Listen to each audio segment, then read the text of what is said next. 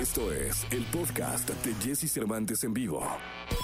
Toda la información del mundo del espectáculo con Gil Barrera, con Jesse Cervantes en vivo. Llegó el momento de la segunda de espectáculos. Está con nosotros en este martes, martes 8 de junio, el querido Gilgilillo, Gilgilillo, Gilgilín, el hombre espectáculo de México. Mi querido Gilgilillo. Oye, mi Jessy, ayer arrancó en la noche Guerreros 2021.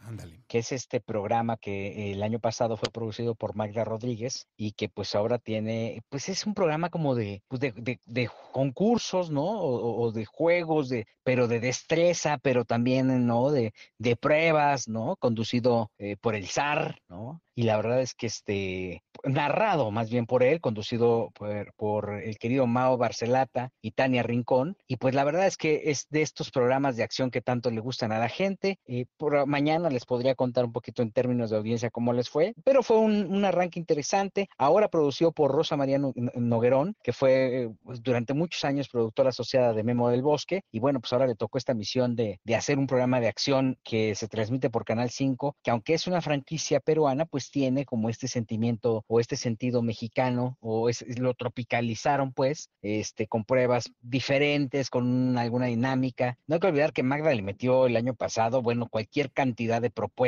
y hasta casi casi los pone a, bailar el jarabe tapatío este, frente a, eh, o sobre un columpio, pero son de estos programas de acción que han representado una verdadera alternativa en la televisión y que son sumamente exitosos, ¿no? El ejemplo del Hexatlón, ¿no? Pues Survivor, que también tiene lo suyo por parte de Azteca, pues esta es la frente de Televisa a este tipo de, de formatos que tanto llaman la atención. Totalmente, Miguel. Pues esperemos que, que resulte un éxito. Mucha suerte. Ya nos estarás platicando de cómo le fue en audiencia. Le va- les va bien, además, ¿sabes qué? Que de ahí salen siempre buenos influencers. Ah, De estos, de estos que no se ven, Uf. de los ah, que no se ven. Ah, ah, menos, no, no oh, bueno, menos mal, menos mal, que ya estaba yo, ya me había atragantado, se me había, se me había atorado la concha.